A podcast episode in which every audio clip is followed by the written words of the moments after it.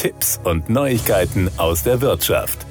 Eine Auswertung der User-Chooser-Fahrzeuge des Leasing- und Fuhrpark-Management-Anbieters Leaseplan zeigt deutliche Unterschiede im Grad der Umstellung auf Elektromobilität in den 16 Bundesländern. Rein elektrische Dienstwagen werden mit einem Anteil von jeweils knapp 3,5 Prozent an allen konventionellen und alternativen Antriebsarten am meisten in Baden-Württemberg, Bayern, Hamburg und Nordrhein-Westfalen gefahren. Der Blick auf die Anzahl der öffentlichen Ladepunkte in Deutschland nach Bundesländern zum 1. Mai 2022 zeigt nahezu das gleiche Bild. Insgesamt waren zu diesem Zeitpunkt bei der Bundesnetzagentur gut 60.000 Ladepunkte gemeldet, davon rund 51.000 Normalladepunkte und rund 9.000 Schnellladepunkte. Die drei größten deutschen Bundesländer haben die Nase vorn. Bayern steht mit etwa 12 12.000 Ladepunkten und einem Anteil von knapp 20 Prozent an allen Ladepunkten in Deutschland auf Platz 1. Dahinter folgen Nordrhein-Westfalen mit knapp 11.000 und Baden-Württemberg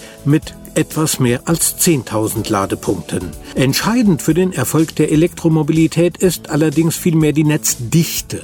Und hier trumpft das flächenmäßig zweitkleinste Bundesland auf. Hamburg verfügt zwar nur über 1700 Ladepunkte, aber dort ist das dichteste Netz an Ladepunkten zu finden. Hamburg hat als Bundesland nach den jüngsten zur Verfügung stehenden Zahlen aus 2021 mit 65,7 Ladepunkten auf 100.000 Einwohner einen leicht höheren Wert als der flächenerste Bayern mit 64,1 Ladepunkten auf 100.000 Einwohner. Auch die Leaseplan-Statistik belegt, dass die grünsten Dienstwagenberechtigten im Bundesland Hamburg wohnen. Dort sind mit 20 Prozent im Vergleich zu anderen Antriebsarten schon die meisten von ihnen mit Stecker unterwegs. Allerdings ist hier der Plug-in-Hybrid-Anteil mit 16 Prozent vergleichsweise hoch und nur beim Rest handelt es sich um rein elektrische Fahrzeuge. Aral, einer der Partner von Leaseplan, hat das Ziel, Kunden den Zugang zu nahezu allen Ladepunkten in Deutschland und Europa zu ermöglichen und an seinen Tankstellen eine Ladegeschwindigkeit ähnlich dem Tanken zu erlauben.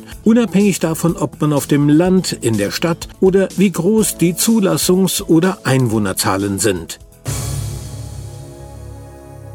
Das waren Tipps und Neuigkeiten aus der Wirtschaft.